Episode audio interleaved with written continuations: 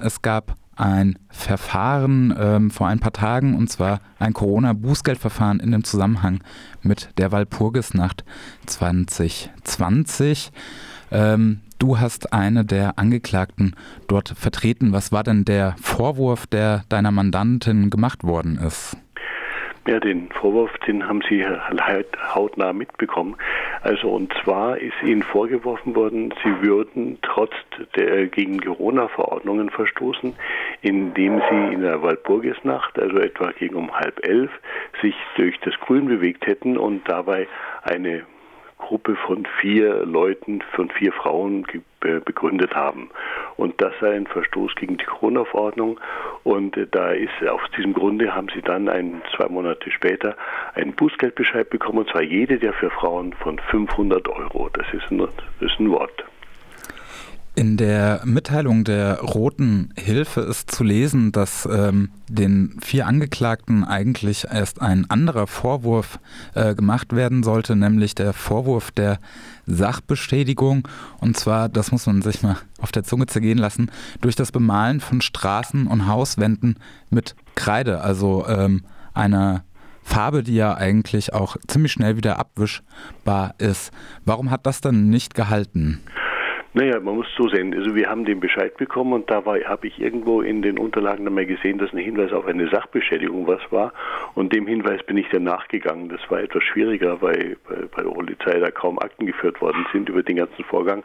Und da hat sich herausgestellt, dass äh, eben also am Privatburgesnacht, das war die Zeit, wo es dann zum 1. Mai rübergeht, da ist immer ein bisschen ein Treffen und eine Fete in, in, im Grün, da geht etwas, etwas anders her. Und das wird dann immer großzügig von der Polizei, von Festnahmeeinheiten, zivilen und, und anderen und, und äh, motorisierten und uniformierten Beamten, also großflächig überwacht und so auch jetzt die Waldburgesnacht vor allen Dingen, weil man davon ausgegangen ist, dass man jetzt jede alle Demonstration coronamäßig verhindern müsse. Das war sozusagen die Direktive an die Polizeibeamten.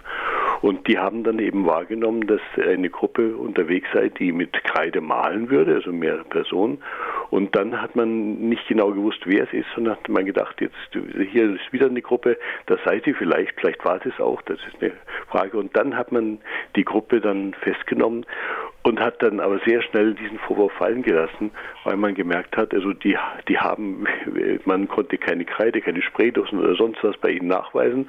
Und ob sie dann wirklich dann der Gruppe, die Gruppe sei, die man vorher als solche festgestellt war, war auch nicht klar. Und dann hat man umgestellt auf Corona. Und da wurden aus einem Sachbestätigung, aus dem Strafverfahren wurde dann plötzlich jetzt dieses Corona-Bußgeld Verstoß und das, das ist eine Problematik, weil da, wir sind ja da am 1. Mai, da wo immer Festivitäten jetzt mittlerweile auch akzeptiert werden, dass sie nicht angemeldet werden, dass sie unorganisierter stattfinden und das sind ja immer demonstrative Ereignisse und da gibt es schon so in unserer Verfassung den Grundsatz, dass man Versammlungsrecht, also demonstrative Ereignisse ja schon mit besonderem Schutz versieht und das hat die Polizei überhaupt nicht so gesehen. Die hat dann gesagt, also wir haben jetzt hier Corona-Verordnung und dann ist alles verboten.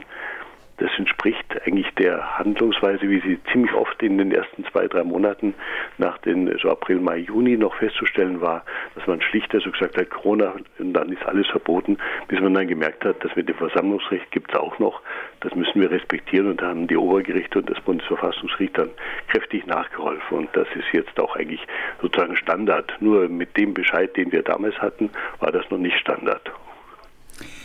Jetzt ähm, ist da in dieser Mitteilung auch zu lesen, dass eben den äh, vier Frauen unterstellt wird, eben gegen diese Corona-Verordnung äh, verstoßen zu haben.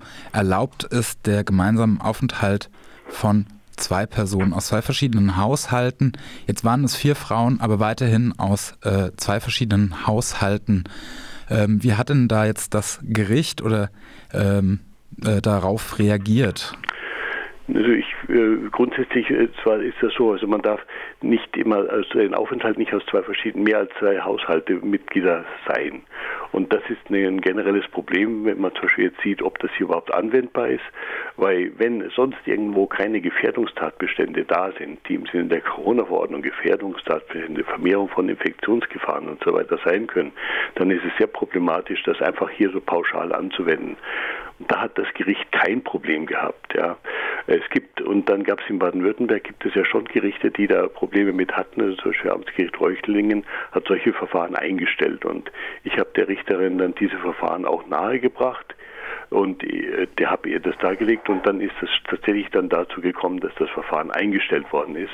Das ist insofern schon was, obwohl die Richterin grundsätzlich meinte, das sei alles schon so rechtens, aber hier in dem Fall können sie nicht sagen, dass man das, dass man hier das Verfahren da weiterhin verfolgen müsse. Also insofern ist es ein Teilsieg. Wir sind aber davon ausgegangen, dass eigentlich hier ein Freispruch angemessen wäre. Also das kann man nicht einfach so stehen lassen. Gut, das muss man jetzt sehen. Die Richterin kann das gegen den Willen der Betroffenen machen. Und äh, wir werden jetzt die Begründung abwarten, wie die Richterin das begründet. Das heißt, ähm, die Richterin selber bot eben diese Einstellung ein. Angebot ja, also sozusagen, dass er sich sozusagen als das Minus der, der, der der, der, der, deines Freispruches ist das gewesen. Das hat natürlich, also Einstellung ist natürlich auch okay, ja. Dann ist das Verfahren weg, man muss keine Geldbuße bezahlen, auch nicht die Gebühren, die da immer dazu anfallen.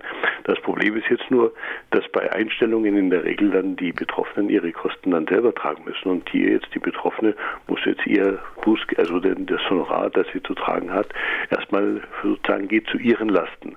Und das ist ein Problem, aber ich denke, die Richterin hat da so eine Art Kompromiss gesucht, wie, wie sie da durchkommen konnte in der Situation, dass hier etwas nicht erwiesen ist und andererseits aber sie sich nicht sozusagen wahrscheinlich ganz hervortun wollte und das Ding von, von vornherein mit Freispruch versehen wollte. Hat denn jetzt dieses Urteil dann auch ähm, eine Strahlwirkung eben auf die drei anderen Beschuldigten? Also, ich, meine, ich gehe davon aus, dass es das auf jeden Fall hat. Das wird wahrscheinlich die gleiche Richterin sein oder dass die Samtgerichte sozusagen gar kein Problem, dass sich das so umspricht. Und ich hoffe dann, dass diese anderen Verfahren ein, zur Einstellung kommen, aber nicht erst in einer mündlichen Verhandlung, nicht erst mit Zeugenaussagen von Polizisten und nicht der so jetzt das, was eigentlich wirklich Kosten treibt in dem Verfahren. Und ich bin, bin guten Mutes, dass wir das schon hinkriegen werden, aber das muss man nochmal sehen. Und vielleicht ähm, abschließend als Fazit, wie bewertest du denn diesen Versuch jetzt ähm, politische Aktivistin erst ähm, dem Vorwurf der Straf ähm, einer, einer Straftat, nämlich der Sachbeschädigung, ähm, zu stellen und dann eben umzuschwenken auf ein, ein Bußgeld? Ja, also ich finde das ein bisschen problematisch. Also, aber man muss sich mal vorstellen, die, die vier Frauen wurden dann, deren Identität wurde festgestellt, mussten die Pässe abgeben. Die wurden dann eingekreist von den Beamten, die oder Beamtinnen, die in der Wanne gesessen sind und die sozusagen dann festgenommen haben. Dann wurden sie körperlich voll durchsucht. Und das ist ja immer eine Aktion. Und das wäre sozusagen, wenn es jetzt nur die Sachbestätigung gewesen wäre, dann wäre es eine Frage gewesen, wo es so, ob das so angemessen wäre, ob man das so stehen lassen konnte. Da da keinerlei Begründung Begründung dafür war, hat man halt irgendwo eine Begründung dann, dann schon gesucht. Das ist einfach auch die, dass man nicht dastehen wollte, ohne was in den Händen zu haben. Ich finde es problematisch, dass so gelaufen ist. Ich bin einerseits froh, dass die gemerkt haben, dass mit der Sachbeschädigung das nicht so läuft, aber eigentlich soll, sollte es so nicht laufen. Und dass es so gelaufen ist, das ist halt wirklich der besonderen Bedingungen geschuldet, dass man hier am 1. Mai, in der Burgesnacht, da immer mit allem irgendwo schon immer etwas Aufregung und Revolution atmet und, und, und befürchtet, ja. Das sind diese, diese schon speziellen Freiburger Kautelen, die man da schon hat. Das, was da läuft, wie die Frauen das man ihnen vorwirft, das heute auf der Kaiser-Josef-Straße den ganzen Tag. Man geht immer näher, nah zueinander vorbei, hat die gleichen Ziele, gleiches Kaufhaus oder gleiche, gleiche Ziele haben man. Aber deswegen ist man nicht gleich Corona-Verstoßer, wie das hier ist. Also das ist schon eindeutig eine, eine politische Wichtung, die da gewesen ist.